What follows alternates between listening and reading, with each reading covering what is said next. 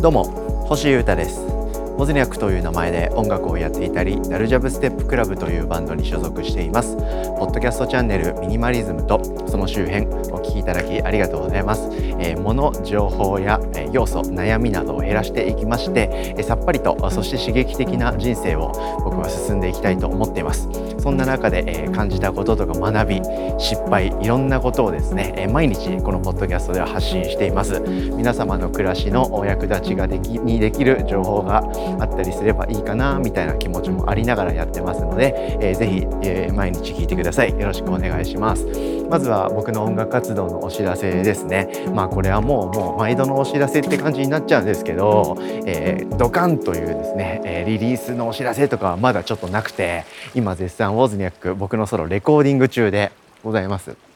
でですね、えー、生演奏もののレコーディングをしてて、え、数曲結構アルバムサイズぐらいを撮ってるんですけど、はい、僕が撮るべき音はですね多分撮り終わりまして、えー、最近ソフトウェアのシンセサイザーとか買い狂ってるんですけど、え新たにですねアップデートした音もエンジニアの人にですねデータ送り終わりましたんで、はい、これで、え録音のフェーズは終了かなという気がしております。あとはミックスとかですねマスタリングっていうですねお化粧みたいな整えフェーズに入りましたのでじわじわと、えー、ウォズニャックまた新シーズンの、えー、曲たちがですねリリースされてくるのではないかと思っておりますので夏秋冬あたり交互期待でございます。で生音系のですねレコーディングの僕がやることは結構終わりだしてるので、えー、そのああミックスとかを待ってる間にですね打ち込み系の曲を作ろうかなと思いまして、えー、そっちの制作をバシバシと進めていこうと思ってます。これについてもまた進み次第お知らせしますので、えー、それまでオズニャックが今のところリリースしている曲全部サブスクで聴けますんで107回ずつ皆様聴いといてください。あとは YouTube もあ明日か明後日ぐらいにですねまた新たなあコラボ対談の動画を出せると思いますので、えー、そちらもぜひぜひチェックしていただけたらすごく嬉しいです。よろしくお願いします。さて、えー、今日はですね、えー、健康ラジオですね、えー、運動とか、え健やかな暮らし系の話とあとは習慣ですね。はい。ミニマルにそして習慣的に自動運転で、え自分の行動や思考をコントロールしていくとあさっぱりとして気持ちよい暮らしにできますよみたいな話をですね、えのんびりしたいなと思っています。はい、具体的にはですね、えすごくシンプルな話で日々の運動の話をしたいと思っています。皆様運動してます？これど本当にねどうなんだろう？みんなどうなんですか？運動してるのかな？みんなって。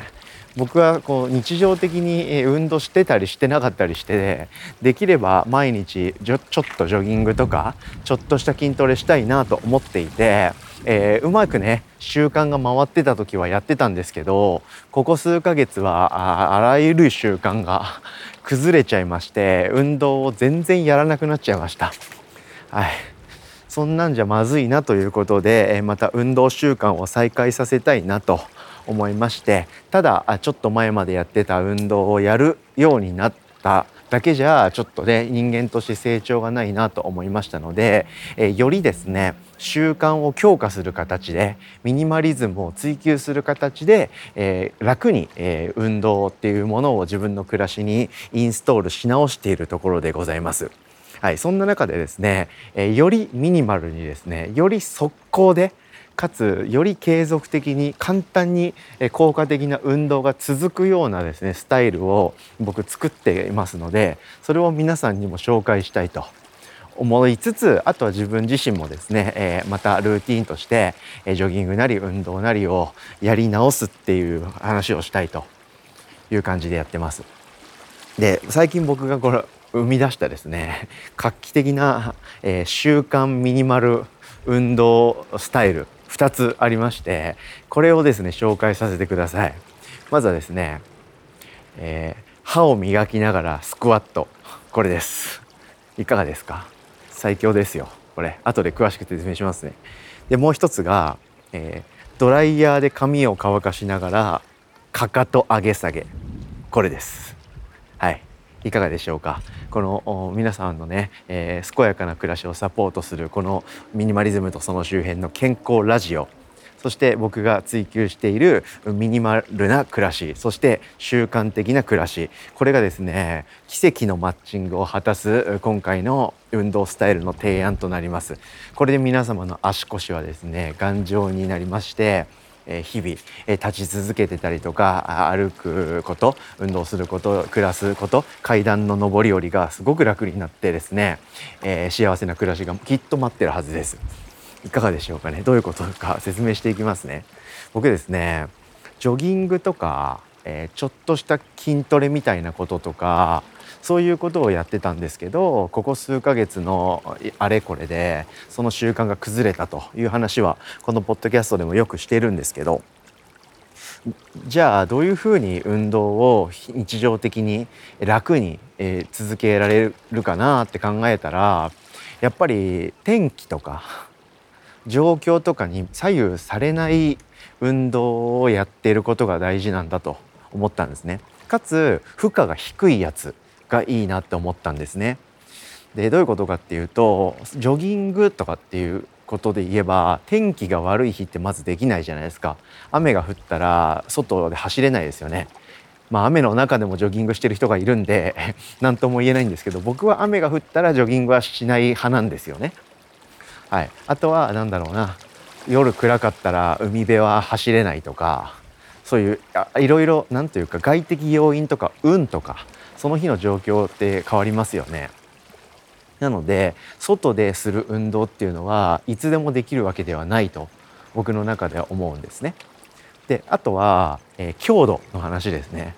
HIIT って調べていただくとですね、いろんな運動方法が出てくるんですけど、まあ、20秒頑張ってえ、10秒だらっとする。それをですね何セットか繰り返すことでですね急激に体に負荷を与えて、すごい短い時間で効果的に体を鍛えるっていう運動スタイルがあるんですよ。HIIT とかヒートとか言われてたりするんですけど。こういうことも僕調子いい時はですね、え、ジョギングしてほかほかの状態で家に帰ったらそのまんま流れで「オラ!」ってやってたんですよ腕立てからのジャンプとかはい、背筋とか腹筋とかオラーってやってめちゃくちゃ汗かいた状態でシャワー浴びてるみたいなやってたんですけど HIIT はですね強度がすごい高いんでやっぱりやること自体のハードルがちょっと高いんですよね。あ HIIT ちょっとやるかよしやろうみたいな軽い気持ちでヒュッてできる運動じゃないのでやっぱりやりたい日となんかやりたくない日っていう波があると。まあ、こういうことが起こると継続って難しいなとやっぱ思うんですよね。なのでできる限り楽でかつどういう状態の時でもできるとそしてなんかスポーツウェアとかランニングシューズとかに着替えたり履き替えたりする必要さえないと。はい、でジャンプとかしないから振動もないみたいな感じでどんな場所に住んでる人でもどんな時でも自分の部屋で自分の空間で即できる運動っていうのを僕はいろいろやろうかなってちょっと思ってるんですね。それで、えー、注目したのが、えー、歯を磨いてる時間とドライヤーをかけてる時間です。あれって人生にとって何にも埋めない時間じゃないですか。まあ、もちろん歯を磨くこと自体が価値があるわけですしドライヤーをかけること自体に価値があるんでもちろんそこが意味ない時間ではないので健やかな体でね清潔な状態を保つこと自体は重要なのでえそれは基本なんですけどあのドライヤーをバーッとやってる間って3分2分ぐらいかなそれ以外のことってできませんよね。はい、バーって音が鳴るのであんまり音楽とかも聴けませんし、はい、で歯を磨いてる時間もなんか他のことってそんなできないじゃないですか。はい、なのでそこを何かしたいなって思ったんですよね。でスクワットです。でスクワットとかかかとの上げ下げとかっていうですねめちゃくちゃ小さい運動なんですけど、えー、足腰をですね鍛える運動をちょこちょこちょこちょこちょこちょこっとするとこれをですね皆様に提唱したいと思います。で、え、僕はで、え、電動歯ブラシ使ってるんですけど電動歯ブラシって大体の機種がですねオンにしたら30秒動いて勝手に、え、30秒経ったらですね1秒ぐらい止まるんですよ。でまた30秒ブーッと動き始めるっていうのを4セット繰り返すんですね。で歯の左下左上右下右上っていう4ブロックをこう自動で、えー、わっとやって終わるみたいな感じなんですけどその1ブロックごとにですね僕はスクワットを10回やってます。はい、で10回やって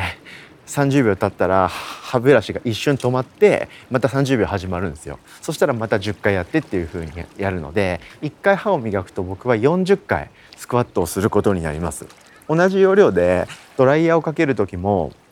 まあ大体30回とか40回とか50回とかまあ大体でいいですけどかかとを上げ下げしてます。これだけでかなりくるんですよね。スクワットは太ももとかに負荷がかかるのかな多分。で、えー、かかとの上げ下げはふくらはぎに負荷がかかるのかな、はい、ですごく自然に負荷がかかるんですごい調子いいです。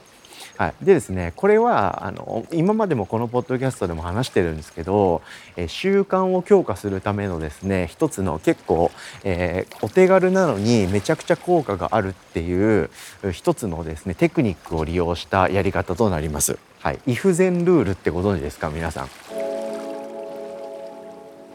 ということでお聞きいただきありがとうございました、えー、今回はですね、えー、運動と習慣に関わる話ということで、えー、僕が最近始めた新しいミニマル、えルーティンスポーツ スポーツっていうかトレーニングかこれについての話をしてみました。この話も明日に続きますので引き続き、え、お気軽な感じで楽しく健やかな気持ちで聞いてもらえたら嬉しいです。ということで今日もありがとうございました。以上ミニマリズムとその周辺星優太がお届けしました。それでは今日も皆様元気にいってらっしゃい。バイバーイ。